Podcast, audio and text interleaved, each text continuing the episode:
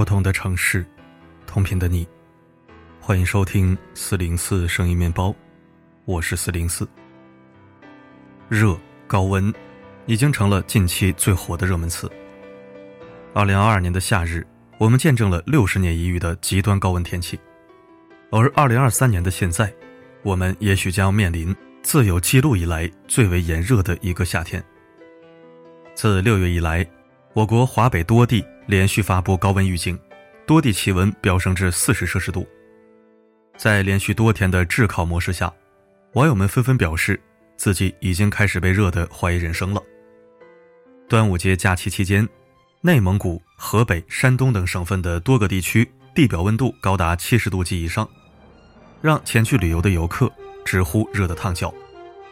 然而，受这股热浪洗礼的，并不是只有我们。他的脚步早已席卷了世界各地。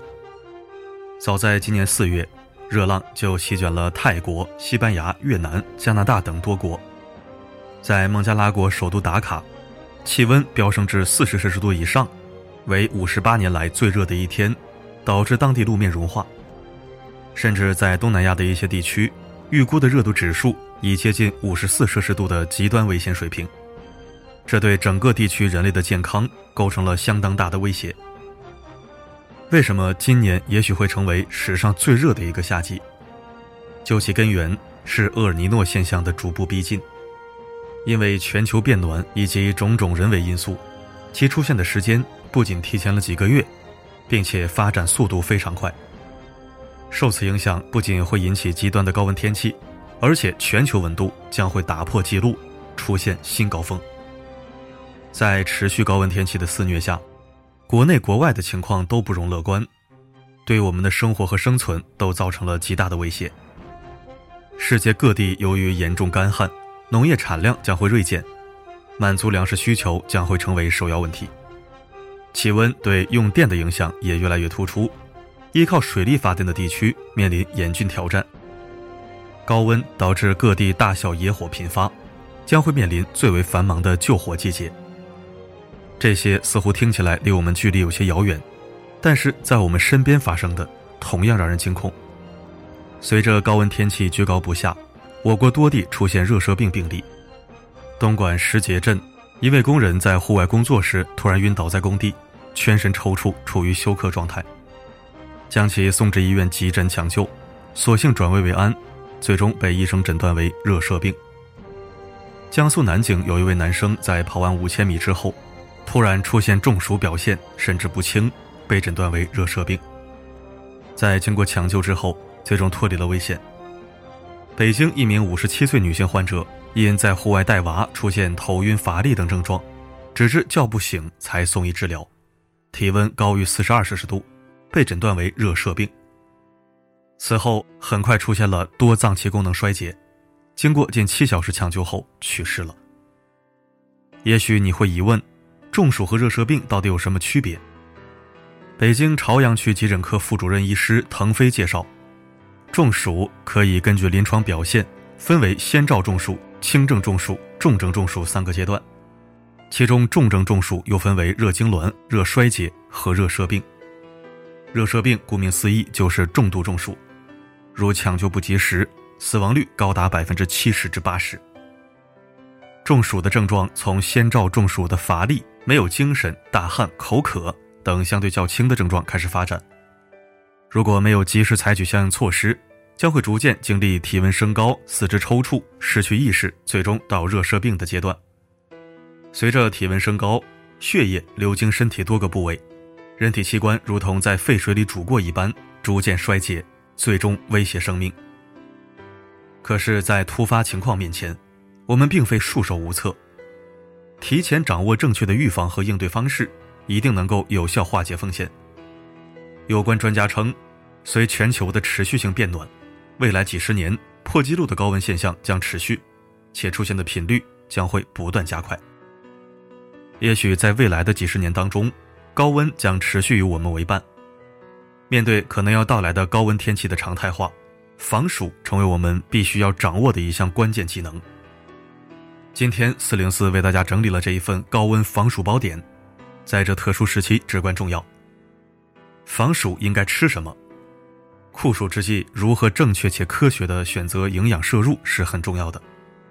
在高温度的环境下工作，会随着体温升高，身体内部消化代谢的功能发生显著变化，对于能量和营养的消耗就会增加。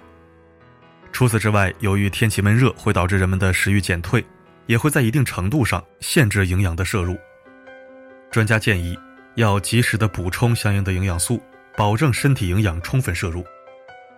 一，补充充足的蛋白质。蛋白质是人体必需的营养物质。不仅能够维持身体健康，也能给身体提供充分的能量。而鱼、肉、蛋、奶和豆类当中都富含丰富的蛋白质，适用于各类人群吸收。二、补充适量的维生素。平时生活中，由于免疫力低下，身体会出现大大小小的不适，而维生素就是提高免疫力、维持身体健康的关键。可是，绝大部分维生素无法在人体内合成。必须需要食物供给，其中新鲜蔬菜和水果，如西红柿、西瓜、杨梅、甜瓜、桃、李等，富含维生素 C，尤为丰富。在谷类、豆类、动物肝脏、瘦肉、蛋类中，维生素 B 含量较多。三、补充充分的水和无机盐。夏天随出汗流失的钾离子比较多，由此造成的低血钾现象，会引起人体的倦怠无力、头昏头痛、食欲不振、中暑等症状。防止缺钾最有效的方法是吃含钾的食物。新鲜蔬菜和水果当中含有丰富的钾元素，可以适当吃一些香蕉、橙子或者海带和土豆等。也可以吃一下清热利湿的食物，如绿豆、西瓜、苦瓜、西红柿等。四，夏季多喝粥类对防热避暑也大有好处。丝瓜粥、西瓜皮绿豆粥。冬瓜瘦肉粥等具有清热解毒、泻热败火等作用。此外，夏天还可以喝小米粥、红豆薏米粥等，通常可以起到健脾养胃、清热利湿的作用。防暑如何正确喝水呢？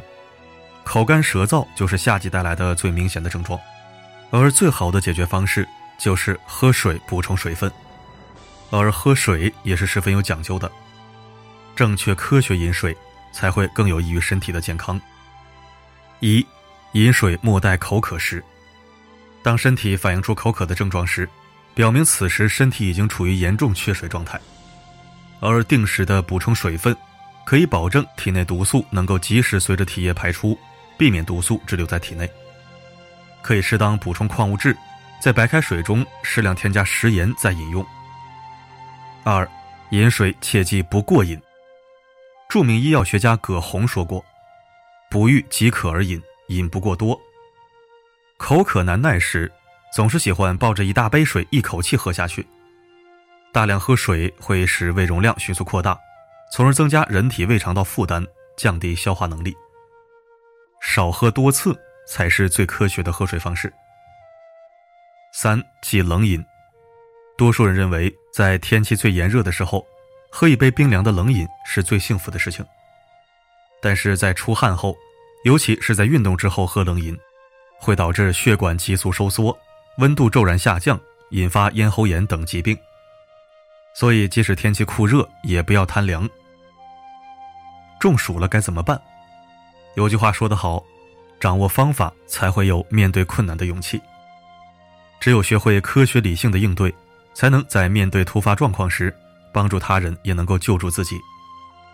首先，应立即将病人转移到通风、阴凉、干燥的地方，如走廊、树荫下，让病人呈仰卧的姿态，尽可能的减少身上的衣物，按摩患者的四肢及躯干，做到有效散热。如衣服被汗水湿透，应及时更换，同时开电扇或开空调，以尽快散热。最关键的是，需要尽快冷却体温。降至三十八度以下，用凉湿毛巾或者借助冰帽，或用装满冰块的塑料袋冷敷头部、腋下以及腹股沟等处。意识清醒的病人或经过降温清醒的病人，可以服绿豆汤、口服淡盐水或者含盐的清凉饮料以及藿香正气水等解暑。另外，对于重症中暑病人，要立即拨打幺二零电话，以求助医务人员紧急救治。作家雨果曾说过：“大自然是善良的慈母，同时也是冷酷的屠夫。不懂得以感激之情接受大自然的馈赠，反而更加贪婪的索要更多恩惠，必然会遭到惩罚。我们如今面对着无数个生存挑战，殊不知这些危及着我们的难题，正是我们亲手埋下的恶果。要学会在面临突发情况自救的同时，也要懂得如何疗愈身负重伤的大自然。不要认为自己很弱小，一只蝴蝶扇动翅膀都会引发一场风暴。我们汇聚的这股强大念力，依旧会引起一场巨大的蝴蝶效应。点亮再看，尽我们所能保护好自己，保护好我们赖以生存的美好家园。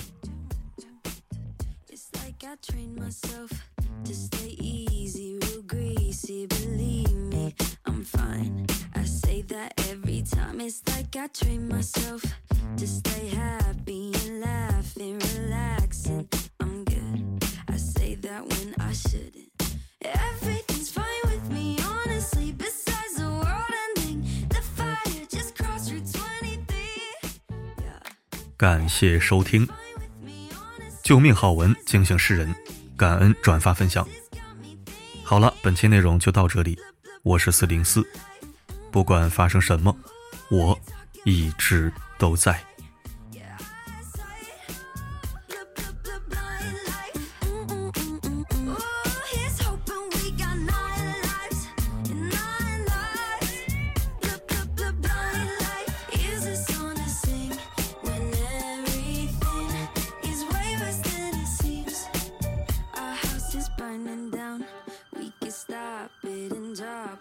nonsense we could, but this beverage tastes too good. Our house is burning down.